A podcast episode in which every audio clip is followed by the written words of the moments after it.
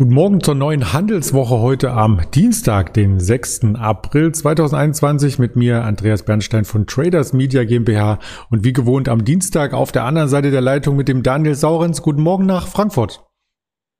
Schönen guten Morgen. Der DAX hat ja vor Osterlich hier schon ordentlich zugelegt. Wir beginnen äh, diesmal nicht mit dem Intraday-Chart, der liegt ein Stück weit zurück. Es gab ja am Freitag keinen Handel, im DAX auch am Montag keinen Handel. Deswegen der große Blick auf den DAX, der ja schon vor Ostern aufwärts gerichtet ist. Und nun als Überraschung die ersten vorbörslichen Kurse heute Morgen bereits über 15.230 Punkten hier. Was ist denn da passiert? Ja, man hat den Eindruck, je kürzer die Handelswochen, desto dynamischer will der DAX nach oben. Und äh, die Erinnerung, äh, die, die Erinnerung, die Bewegung erinnert ein wenig an die Nasdaq Ende letzten Jahres, als wir ja in einem lange Zeit ja, sinnvollen und ähm, intelligenten Aufwärtstrend waren, so will ich ihn mal nennen. Am Ende äh, gewann das eine Dynamik, bei der man das Gefühl bekam, oh, das muss irgendwann vielleicht nochmal zurückkorrigiert werden. Und in diese Phase gehen wir jetzt beim DAX über. Ich würde mal sagen, so seit 14.500, 14.600 hat das jetzt auch eine Schnelligkeit ohne jegliche Unterbrechung äh, bekommen, dass einen das als Börsianer auf der einen Seite natürlich freut. Du hast runde Marken, du feierst die 15.000. Aber auf der anderen Seite muss man natürlich immer überlegen, ist das gesund? Wie sind die Abstände zu den gleitenden Durchschnitten? Was macht das Sentiment? Und da will ich mal so viel verraten, äh, der DAX ist schon sehr heiß gelaufen, äh, auch stimmungsseitig. Und wenn man in die USA guckt, äh, da gibt es ja den bekannten Fear and Greed Index, auch der zeigt jetzt wieder im SP 500, dass wir die 125-Tage-Linie einmal mehr nicht erreicht haben, sondern der Abstand wieder deutlich geworden ist. Und insofern Partystimmung, die Fallhöhe wird größer, aber im Moment interessiert es keinen, denn die beiden BPs aus den USA, Biden und Paul, die ballern ja das Geld in den Markt. Du hast schon den US-Technologiesektor angesprochen, den äh, dürfen wir uns auch sehr gerne hier aktuell anschauen, denn gestern wurde an der Wall Street schon gehandelt und die Technologie hat ein Reversal erlebt. Wir blicken damit gemeinsam auf den Nasdaq. Genau, Nasdaq äh, war ja in den letzten zwei Wochen bei uns im Börsendienst so unsere Idee, äh, dass der DAX zwar gut weiterlaufen könnte, aber die Nasdaq ihre relative Underperformance äh, der Wochen vorher, seit dem 6. Februar vor allem, äh, wieder ja, ausbügeln könnte. Und genau das passiert jetzt auf eine im Grunde verrückte Art und Weise. Der DAX läuft dynamisch weiter und die Nasdaq überholt ihn sogar noch jetzt in der äh, Bewegung, denn äh, letzte Woche schon ausgesprochen starke Tage, gestern wieder. Und an der Nasdaq geht es richtig nach vorne, eben aus beschriebenen Gründen. Äh, wir haben das alles hundertmal durchgekaut, die Geldpolitik, die äh, Konjunkturprogramme, die verschiedenen Varianten des Stimulus. Und da sucht das Geld jetzt wieder seinen Hafen. Und das geht indirekt über ETFs, aber auch direkt über die Aktien in die starken US-Techs rein.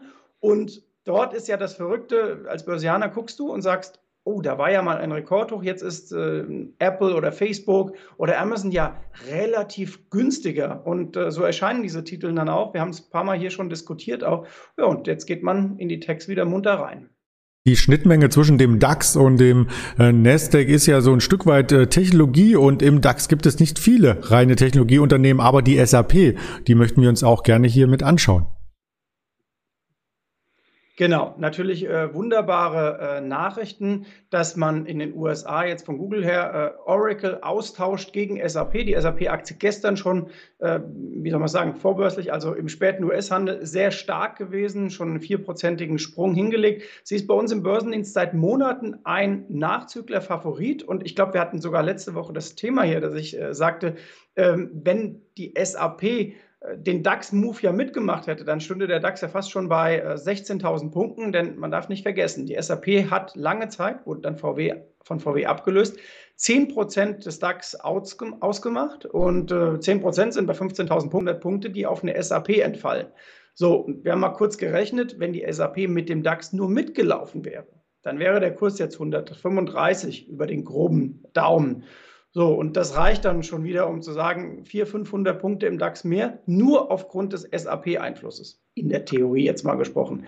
Aber long story short, das ist eine gute Nachricht. Äh, die Investoren waren bei SAP ja jüngst enttäuscht, äh, ob der Quartalszahlen und auch vor allem ob des langfristigen Ausblicks. Ich glaube, das dreht sich gerade etwas und dann ist es wie lange Zeit jetzt bei ähm, Amazon oder Apple, dass man sagt, oh, die SAP ist ja relativ zum Rest günstig, dann springen wir doch da mal rein und ähm, ja, wir haben dran festgehalten an der Position und sehen uns da jetzt auch bestätigt. Das hatten Investoren auch bei dem Automobilsektor hier immer wieder gesagt, dass verhältnismäßig eine Tesla teuer ist und andere billig. Nun war die große Frage, kommen die Tesla zurück oder steigen die anderen? Und die Antworten, die hat es im Kursfenster gegeben. Also wenn wir den Automobilsektor einmal vergleichen, insbesondere bei den zwei Unternehmen, die ich eben nannte, Volkswagen und Tesla, so fällt doch auf, dass sich seit Anfang Februar hier die Schere deutlich zugunsten von Volkswagen entwickelt.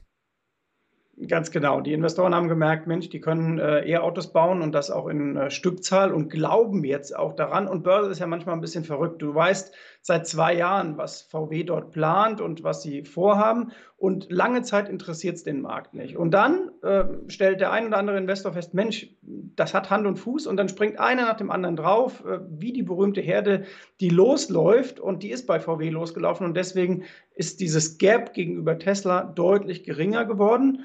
Und Tesla musste dafür gar nicht mal über Gebühr korrigieren, will ich mal sagen, sondern es ist wirklich die VW, die es rausreißt und die ja dann auch den DAX mitgezogen hat. Aber gar nicht mal nur die VW, auch BMW ist toll gelaufen, auch Daimler sind toll gelaufen und äh, die deutschen Autobauer haben insgesamt ihren äh, Wert merklich steigern können in Marktkapitalisierung und damit aufgeholt gegenüber der Tesla, in der Tat. Lass uns vielleicht zum Ende noch ein weiteres Thema ansprechen, was uns allen unter den Nägeln brennt. Äh, nicht direkt die Infektionszahlen, sondern die Auslastung bei den OP-Geräten, die Operationssäle und natürlich auch andere medizinisches Equipment, was gebraucht wird. Da ist nämlich Fresenius Medical Care ein sehr, sehr guter Anbieter.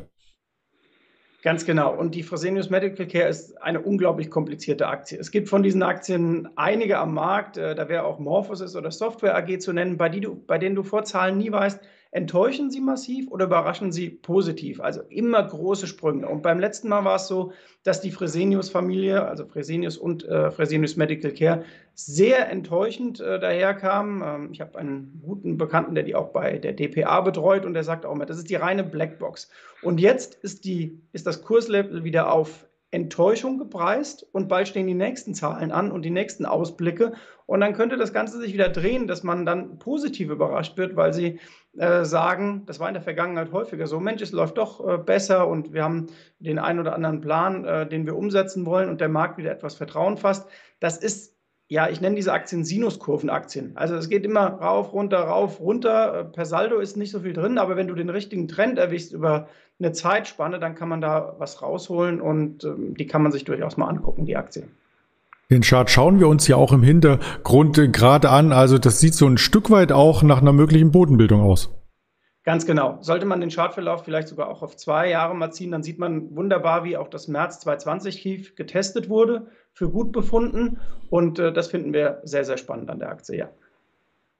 Und wer weiter spannende Informationen erhalten möchte, der ist eingeladen, hier auf den anderen sozialen Kanälen der Alice Exchange die Formate zu genießen. Auf Twitter, auf Instagram, auf Facebook, YouTube sowieso und die Hörvarianten Spotify, Deezer und Apple Podcasts werden ebenfalls bedient. In diesem Sinne vielen lieben Dank, Daniel Saurens, an dich nach Frankfurt und einen erfolgreichen kurzen Wochenstart. Sehr gern euch auch allen und eine gute Woche. Das wünschen wir euch Zuschauern natürlich auch. Bleibt gesund und wir sehen uns heute Nachmittag dann wieder zur Aktie des Tages. Bis dahin alles Gute, ihr Andreas Bernstein.